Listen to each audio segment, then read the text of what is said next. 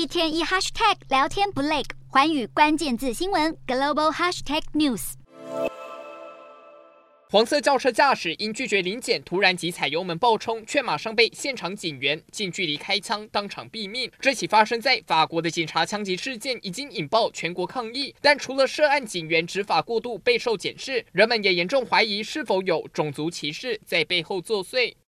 本次枪击案的死者是年仅十七岁的阿尔及利亚裔青年奈尔。根据亲友的说法，奈尔由妈妈独自养育，立志成为水电工。他半工半读，送外送赚钱，也没有任何前科记录。此外，奈尔刚在去年四月加入一个社区橄榄球队，他热衷参与社交活动，是个受大家爱戴的孩子。没想到，这名有为青年却在二十七日一早跟妈妈道别后，相依为命的母子就这么天人永隔。奈尔的母亲穆尼亚并没有因为儿子遭遇不幸而彻底崩溃，她反而鼓起勇气站在示威最前线，引领着大家为奈尔追求正义。但就连慈眉善目的妈妈都认为，警员是因为看到儿子的阿拉伯脸孔才开枪夺走他的性命。虽然肇事者已经向家属道歉，也正接受故意杀人罪调查，不过要是本案如外界所说存在种族主义动机，法国恐怕将掀起一场犹如美国 Black Lives Matter 的大型维权运动。